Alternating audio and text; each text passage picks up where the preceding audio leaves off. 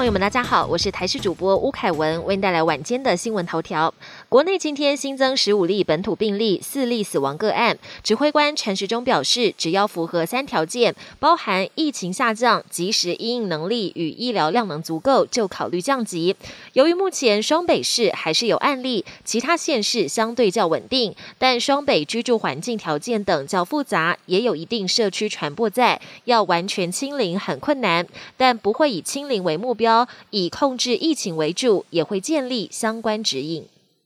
全台拼打疫苗，但不少人担心接种疫苗后会出现发烧、头痛等副作用，提前购买消炎止痛药，使得近期药局贩售的普拿疼常被扫空，不止卖到缺货，甚至还传出有涨价情况，掀起普拿疼之乱。对此，有药师表示，不一定非得选购特定品牌，只要是以单方药为主，并挑选主成分为乙酰氨酚，同样可以达到消炎止痛的效果。中油公司公布本周油价，从明天凌晨零时起，汽柴油价格各调涨零点一元。调整后的价格分别是：九二无铅汽油每公升二十八点六元，九五无铅汽油每公升三十点一元，九八无铅汽油每公升三十二点一元，超级柴油每公升二十五点七元。这已经是连续第十周调涨油价。因为九五无铅汽油价格突破三十元，中油启动油价平稳机制，汽柴油调涨幅度各吸收零点三和一点三元。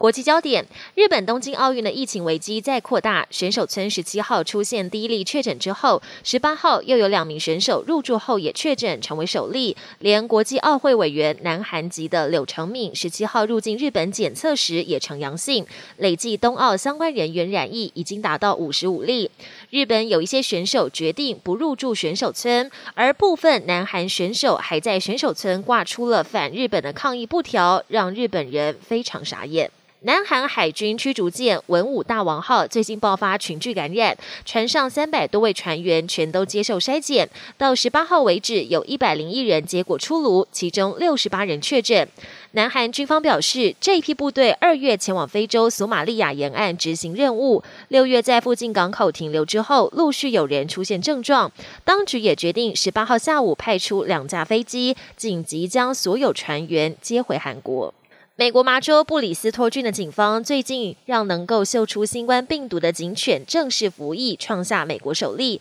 这些警犬会在学校、医院等高风险场所巡视，一旦发现不对劲，当局就会对环境进行大清消。根据研究，这些警犬准确率超过九成，甚至就连 Delta 变种都难不倒他们。